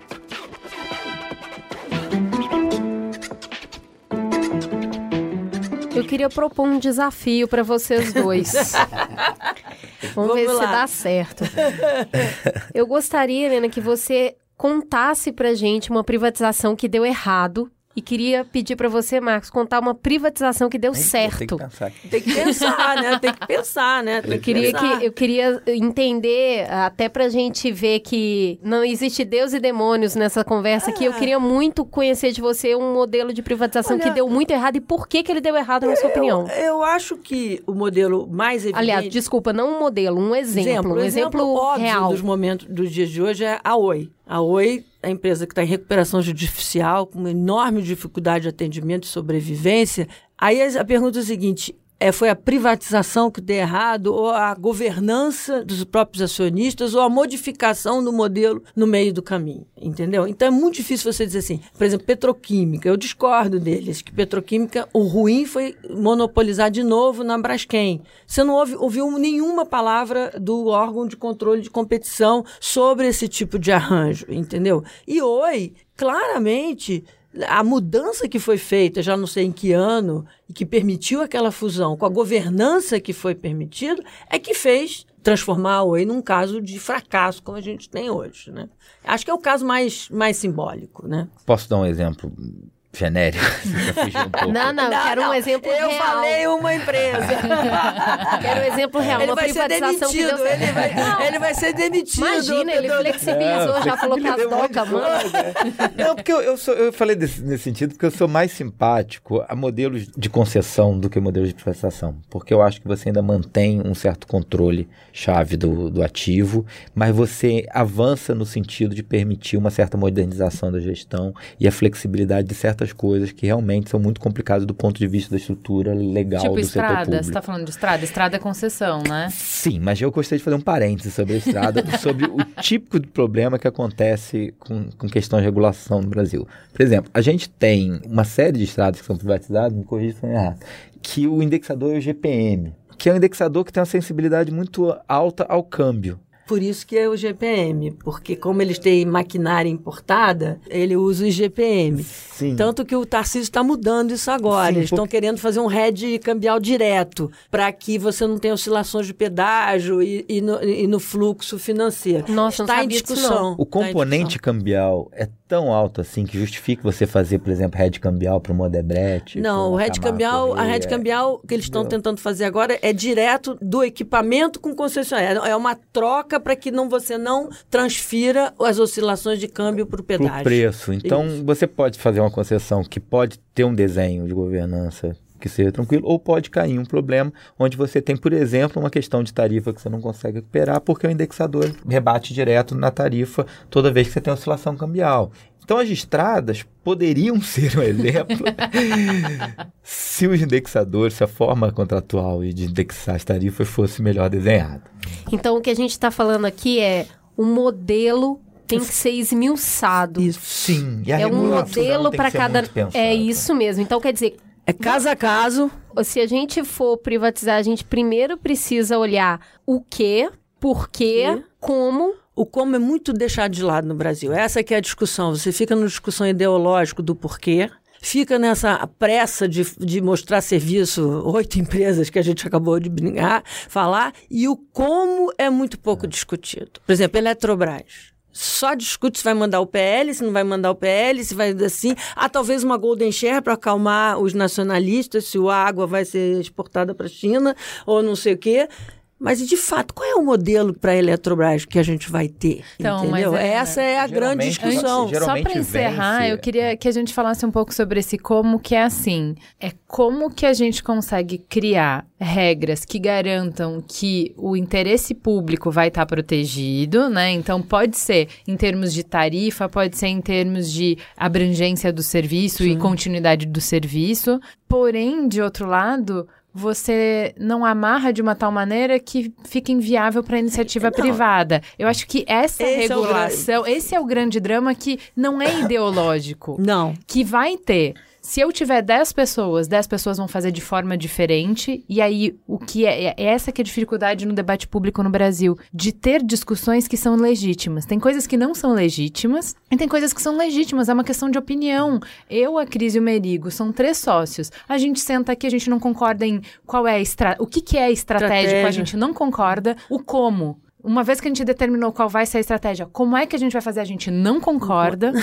Então, assim, são três. Imagina no país. Mas isso é. A Cris sempre fala, eu acho super legal. Ela fala assim: as nossas discussões são discussões boas. Elas levam para acho. alguma coisa. E eu acho que no debate público não. É Que isso. não é feito Isso. dessa maneira assim. Eu confio no Merigo e eu confio na Cris. Eu confio na boa vontade, na boa fé e eu confio na competência. Então a gente nunca concorda, apesar disso, mas a Hum. gente discute, discute e vai para algum caminho. É isso que eu acho que falta no debate público. Está Primeiro, faltando. confiança e segundo, acreditar na competência do outro. Ah, não, aqui o que você tá fazendo é exatamente isso, é. Não, o Marcos tem boa fé e o Marcos tem inteligência. O que ele tá falando faz sentido. sentido. Ah, a Helena tem boa fé e a Helena tem inteligência. O que ela tá falando faz sentido, mas a gente mesmo assim não vai concordar e tá tudo bem, essa discussão é Mas importante. constrói pontes. É. Não, olha, você falou uma coisa muito importante, que é a questão do rito. A privatização, ela mexe com corações, mentes, ideologia, nacionalismo e tal. Esse debate que eu brinco, óbvio que a minha caricatura no Twitter é psicopata da privatização, o privatiza tudo, etc. Mas evidentemente que quando eu estava no governo, a gente fazia um, um rito muito, muito longo.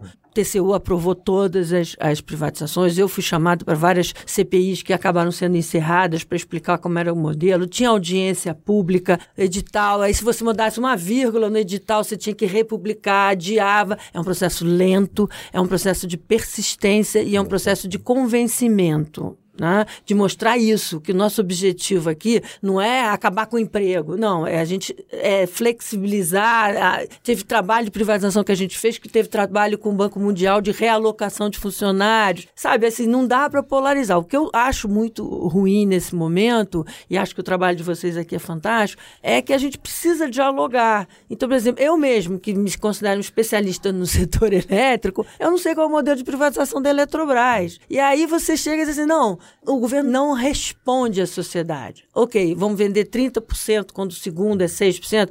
Não, é a melhor forma de fazer, porque se fosse em dia Petrobras em várias, a gente não faz nunca. Tudo bem, então qual é o edital que vai permitir competição no futuro? Isso que você falou, mas competição sem tirar o interesse do setor privado participar. Então, às vezes as pessoas falam, ah, o Golden Share. Às vezes o Golden Share não tem nenhum conteúdo.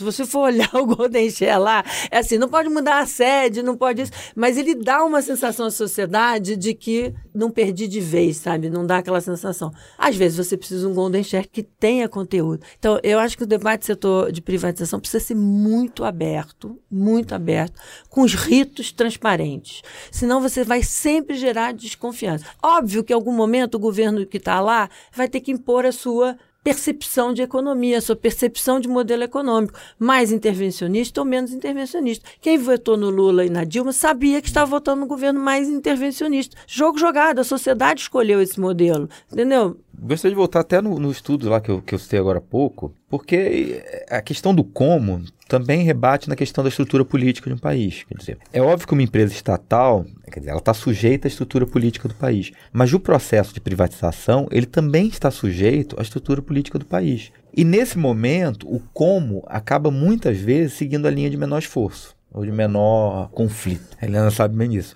E, portanto, também gerando processos de venda e de privatização que são muito lá, é, negativos para a sociedade brasileira como um todo. Por quê? Porque o como geralmente não é pensado. Aliás, isso, na minha área de política industrial, isso é muito comum. Quer dizer, a gente às vezes, elabora uma coisa é, boa, bem feita, mas na fase de execução, de operacionalização daquilo, aquilo desanda por uma série de questões que estão relacionadas à própria estrutura política de execução de políticas públicas no Brasil. A privatização também segue um pouco isso.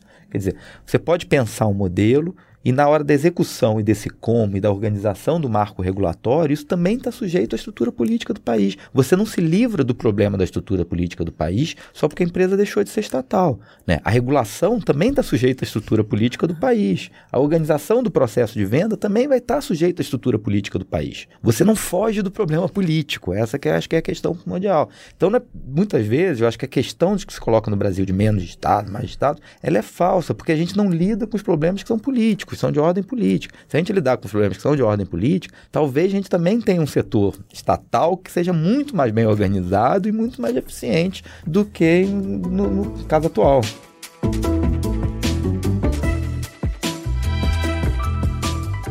Antes da gente terminar, eu queria fazer uma parte que é para chamar a atenção da importância da lei das estatais, que foi promulgada acho que em 2016, que mudou a forma de indicação dos membros da administração e dos conselhos das empresas públicas e sociedade de economia mista. Isso limitou muito Óbvio que é, sempre tem um vazio que o cara escapa. É a indicação política para a administração das empresas estatais e para os conselhos. E você vê uma mudança brutal na qualidade de administração, a retomada de lucro. As empresas saem de um prejuízo conjunto de 25 bilhões para um, um lucro de 70 bilhões. É redução de funcionários. Em plena crise, né? Em plena crise. Então, assim, assim como o Marcos chamou a atenção, a governança do setor é importante, mas a governança das estatais é fundamental. Se a gente quer manter alguma estatal, se a gente imagina que há papel de empresas estratégicas, ou que eu não gosto da palavra estratégica, ou que estão dentro do que a Constituição diz que precisa ter,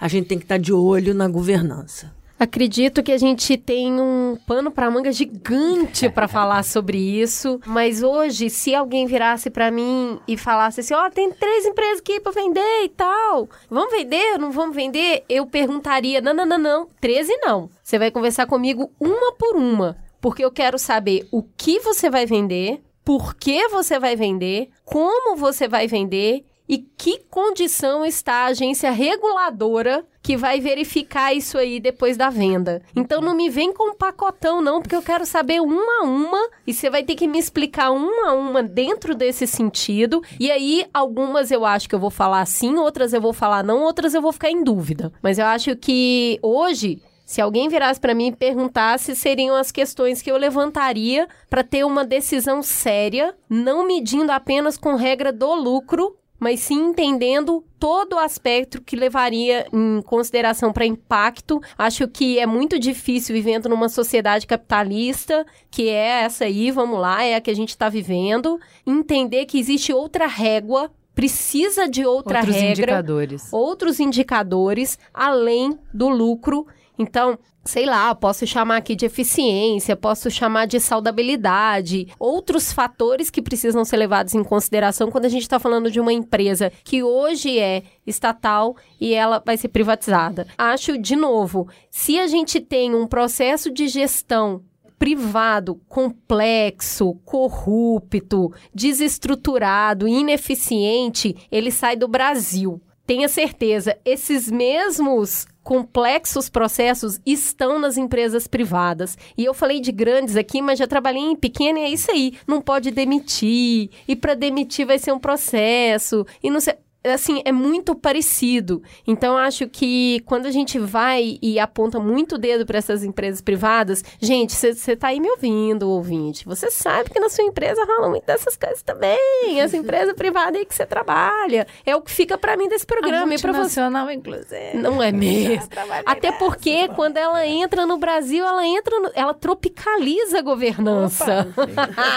Esse termo é maravilhoso. Tropicalização de governança é, de multinacional. É muito importante esse ponto de achar que a defesa da privatização é só a questão fiscal, ou só porque agora temos um governo hiperliberal. Não, você tem que essas perguntas que você coloca, as respostas vão dizer o benefício para a sociedade, em termos de qualidade de produto, produtividade, melhor formação do capital humano, toda a questão, o como é que a gente quer a posição do Estado na economia para o bem da sociedade. Então, por isso que nem o fato da empresa dar prejuízo ou da empresa dar lucro, para mim é justificativa dela ser privatizada. Empresa que dá prejuízo às vezes não, não pode ser privatizada, empresa que dá lucro deve ser privatizada. Juliana, você sai daqui como? Saio muito agradecida pelo nível do debate que vocês promoveram. Muito obrigada. Assim, muito assim, eu, eu não tinha participado de um debate tão legal sobre privatização. Muito, assim, muito agradecida pela generosidade de vocês, por vocês terem aceitado discutir de peito aberto e terem ensinado tanto. Muito obrigada. É isso, pessoal. Vamos pro farol aceso. Farol aceso. Who are you in the breadline? Who Are You by the Night? No último programa, a gente mostrou aqui a aula que a Bia teve com o professor do Cambly sobre como seriam os bordões do Mamilos em inglês. O Cambly é uma plataforma de aulas de inglês particulares com nativos para adultos e crianças a partir de 3 anos de idade. As aulas são totalmente personalizadas e dá até para ficar tirando dúvidas assim do vocabulário bem específico usado no seu local de trabalho. Dá para escolher professor pelo sotaque, pelo tipo de aula, pelo perfil, por interesses. Por exemplo, você pode escolher um professor que ama ouvir podcast. Dá para encontrar fã do seu podcast preferido, por exemplo, ou da sua banda preferida. E as aulas podem ser reservadas ou feitas a hora que você quiser, 24 horas por dia. Acesse lá para conhecer e use o código MAMILOS, que te dá uma aula totalmente grátis para entender a dinâmica ali. É só acessar do computador ou celular. Cambly se escreve C-A-M-B-L-Y e use lá o código MAMILOS. Vai lá no www.cambly.com invite mamilos. Vamos então para o farol aceso. Vamos começar com a Juliana. Juliana, fala, o que, que você andou fazendo? Eu ando assistindo filme indiano. Nossa, você nunca fez isso. E as pessoas me. Faz um tempinho, mas aí as pessoas me pediram a indicação dos filmes indianos que eu vi. Basicamente, uma curadora de filme indiano. Isso. Então eu vou indicar primeiro um que hum, não é Bollywood, não é aquelas dancinhas, não é. Chama Sony que é de uma policial em Nova Delhi. Então. É muito bom isso. É, você viu? Uhum. É, a chefe dela e ela, elas têm uma operação especial contra assédio. E a menina ela tem um probleminha de pavio curto, talvez? Um leve problema de gerenciamento de, de temperamento. de controle da raiva. controle da raiva. Eu achei delicioso. Eu achei ótimo as personagens. Achei sério. A relação das duas é muito legal. Como você costura espaço na regra do jogo e lida com a raiva que você tem da regra do jogo ser essa, né? Então chama Sony, é sobre uma policial em Nova Delhi. E aí, pra desopilar, eu vou indicar dois filmes que são muito engraçadinhos. Tanu, Casa com a Manu. É, é só bobiça, gente, divertido para morrer de dar risada. É bem Bollywood, bem deliciosinho, bem bobinho. E o Casados, mas não tanto que também é bem engraçado, é bem divertido, mostra os costumes, toda aquela coisa da cor, do casamento, da música, da família, da religião, de todo mundo se metendo. E é isso que é engraçado, assim, né? Você vai começando a ver vários, vai ampliando o panorama. Porque tem algumas coisas que são super tradicionais, que nada pode, não sei o quê. Esse aqui a galera já... já uma mina, calou. Uma mina virada no giraia. Porque a, a história é tá começando a, obviamente, né, com a globalização, as ideias circulam. Flexibilizando o e ortodoxo. aí os jovens estão recebendo informação do mundo inteiro. No mundo inteiro as pessoas moram juntas antes de casar. E aí, por que que não pode? e a menina, tipo, filha do líder religioso, político, do partido religioso, é, resolve que ela Uai, por que a gente não pode morar junto? Ah, Se seu pai souber, ele mata as pessoas na rua por causa disso, fia. Não vai dar certo. Melhor não. Ela é. Nunca vi uma mulher tão bonita. Acho que é a mulher mais bonita que eu já vi. Ela é muito linda. E ela é isso. Ela quer flexibilizar as regras e Sessão da tarde. Eles aprontam altas confusões. Com a turminha do barulho. Muito. É comédia pastelão. A assim, Juliana sabe? daqui a pouco tá, tá com aquela manchinha vermelha no meio da testa Vou- aqui. Tá quase usar. isso. Aí eu descobri que é quando você é um sinal de quando você casa, Casada é praticamente uma aliança. Então nessa a gente descobre É. por quê. Então vamos, vamos assistir que é bem deliciosinho. E você, Max? O que, que você vai indicar? Bem, é, gostaria de indicar, na verdade, um, um som aí que tá preso na minha playlist já faz algum tempo que eu tô secado ouvindo isso. Que é um cara que fez, que foi, bem, fez muito sucesso aí na minha juventude, mas voltou agora com um álbum novo, que tá muito, muito legal, que é o, o álbum Abaixo de Zero, do Black Alien, que tá sampleado pelo Papatinho, que é um cara que tá arrebentando aí nos samplers, fazendo sampler pra um monte de gente. E esse álbum novo do Black Alien tá valendo parar e escutar ele com calma, que ele tá muito, muito legal. Bacana. Eu vou indicar a segunda temporada de Mind Hunter que está na Netflix. Eu não curto romantização da violência e muito menos de serial killer. Detesto, sabe? Nossa, que curioso. Vamos ver que interessante essa pessoa que matou um tanto de gente. O porquê que eu gosto dessa série? Porque é lá no início dos anos 70, meados dos anos 70 e anos 80, quando o FBI, através de uma equipe de psicologia, começa a traçar padrão de comportamento. Se tem uma coisa que eu gosto é de padrão.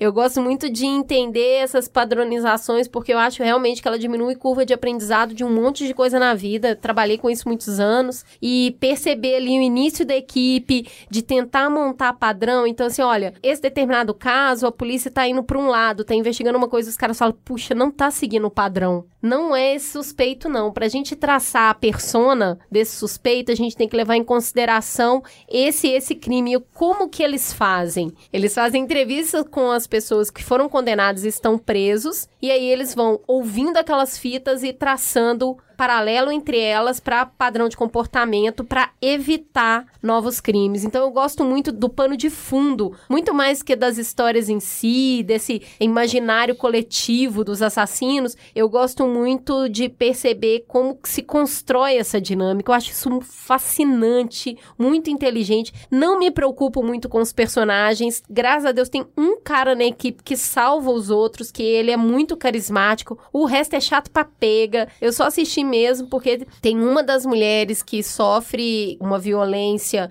que é uma mãe negra, então a Atlanta é um pano de fundo dessa segunda temporada, versus o levantamento do perfil, é o que me fez assistir a segunda temporada. É tipo Alienista. O Alienista é incrível, é isso aí também. É o início em Londres do É, só que é bom, ciência. o Mind Hunter. Você não gosta de alienista? Eu acho maravilhoso. Isso tem uma diferença, esse é bom. Eu gosto da metodologia, eu gosto de perceber como que eles estão fechando isso. Eu acho esse o house da, da- do negócio, É, sabe? tipo isso. Eu não gosto dessa. Ele, ele é quase um adivinho, ele é quase um. Ele tem quase uma bola de cristal e prevê o que as pessoas vão fazer. Pra mim, a diferença é que aqui é método, ciência, aí tem a psicóloga forense, tem os caras que estão aprendendo. E aí a- a- tem o personagem que se mistura um pouco com o próprio foco do estudo. Acho meio romantizado, mas eu gosto do método. É isso. É isso. Vamos então para os nossos beijos, os nossos abraços e as cartinhas do ouvinte. Fala que te escuto. Vamos lá, meu beijo para. Eu e a Cris, a gente foi almoçar com uns amigos num lugar gostosinho. E aí veio um ouvinte todo tímido. Ai, gente, eu não queria interromper. Muito bonitinho. Beijo, André. E depois, quando a gente estava em outro lugar comendo outro dia, também vieram falar com a gente. Arlan, um beijão. Os meus beijos são os da Ju, então é um beijo na bochecha cada uma, é isso aí. A gente tem um recado muito gostoso para dar para vocês antes de ir pro Farol Aceso. Tem um podcast novo na Rede B9, um podcast só para falar de dúvidas existenciais da carreira. É um papo franco, sem receita milagrosa. O nome do podcast é Ponto de Virada e é o nosso novo xodó.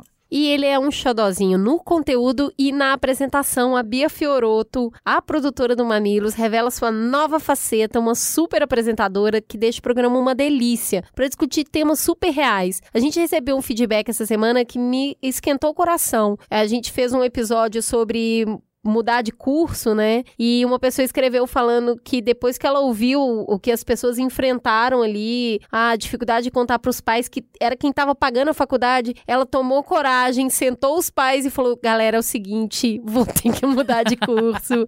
então, o ponto de virada tá sendo ponto de virada para muita gente. Eu achei isso muito, muito, muito bacana. Eu recomendo o conteúdo. Sabe o que, que eu escutei também? Muita gente veio falar comigo sobre o episódio de empreender. É, tá lindo. Porque É, muita gente falou, pô, finalmente eu vi um conteúdo sobre empreendedorismo que me representa, conta a minha história, conta o meu rolê, tipo, por, por que que eu fui, como eu É. fui, as tretas reais, o que que tem, foi muito legal. E essa semana rolou o episódio mais ouvido, que do que que é, né, gente? TCC. Todo TCC. mundo tem uma história É. pra contar de TCC. Bem legal, né? bem legal. eu achei muito interessante como as pessoas se mobilizaram com isso. Porque, ah, empreender não necessariamente todo mundo empreende, tá? Mas TCC todo mundo tem uma Todo história, não que é? passar. Então é isso, gente. O Vamos ponto- lá escutar. Toda segunda-feira tem um novo episódio no ar. Acessa lá, b9.com.br barra ponto de virada para ouvir todos os episódios. O Ponto de Virada é um oferecimento de Coca-Cola Café, o gás extra do seu dia. Vamos então pro Fala Que Discuto?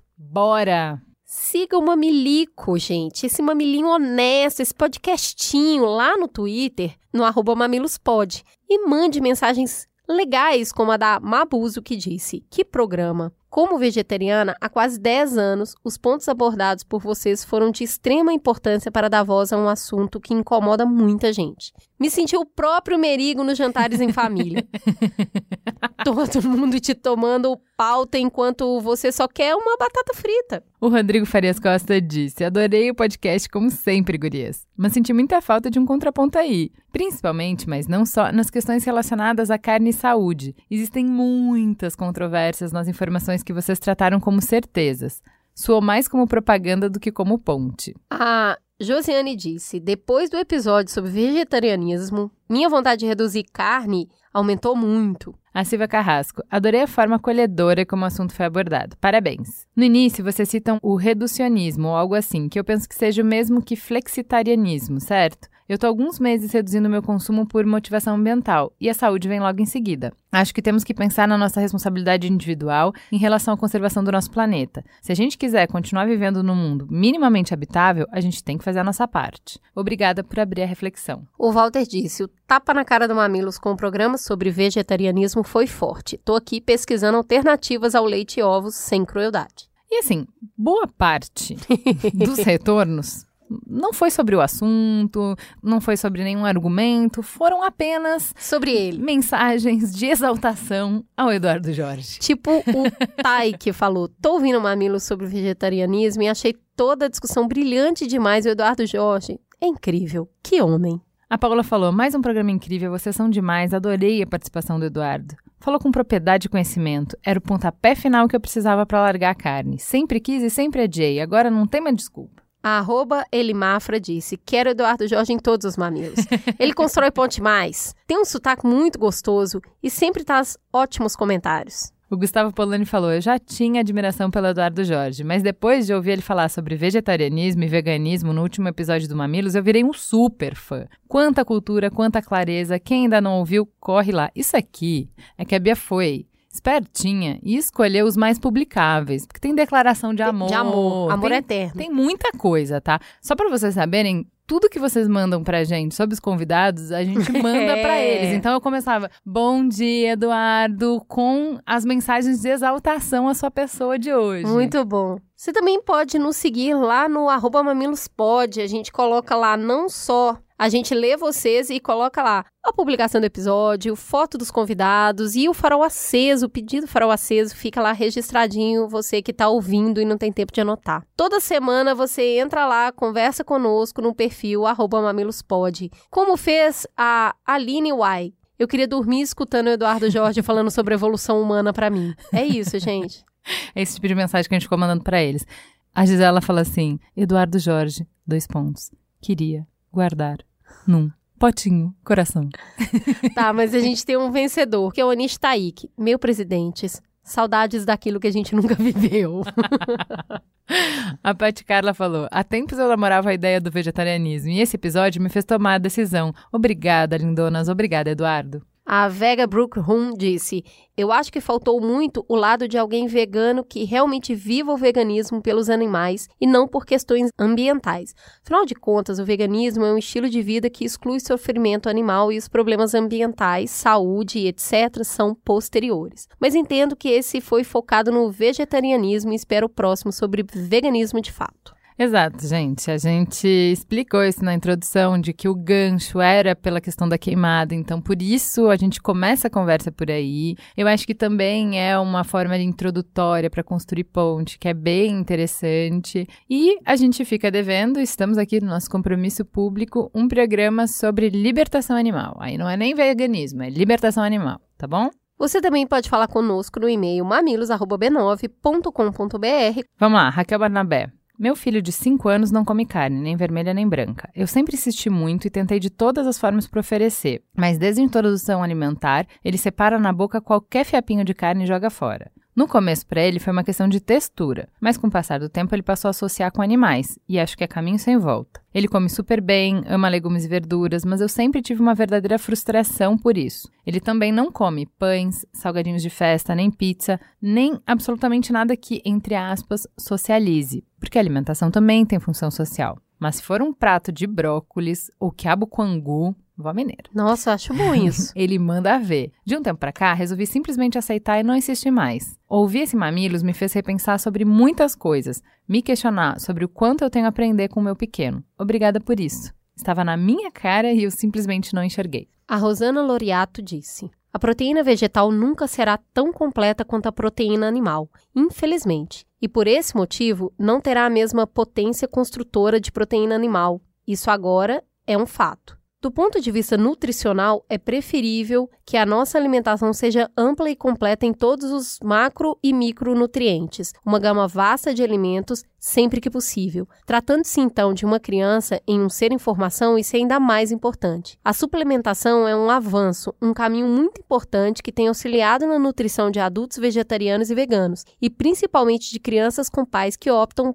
por essa oferta de alimentação. Sobre preocupar-se mais com os onívoros, Garanto que bons profissionais têm a preocupação na mesma medida com ambos. Claro que vocês podem se deparar com um profissional que tem uma visão mega negativa de alguns tipos de alimentação, até mesmo pela questão da cultura abordada. Mas como tudo evolui, Hoje, acredita-se que é completamente normal uma dieta sem proteína animal e tratará isso com naturalidade e dará toda a mesma atenção ao vegetariano que dá a um onívoro. Temos um programa, Cris? Opa! Fica gostosa a sensação de mais um Mamilos no Ar. Até semana que vem. Beijo.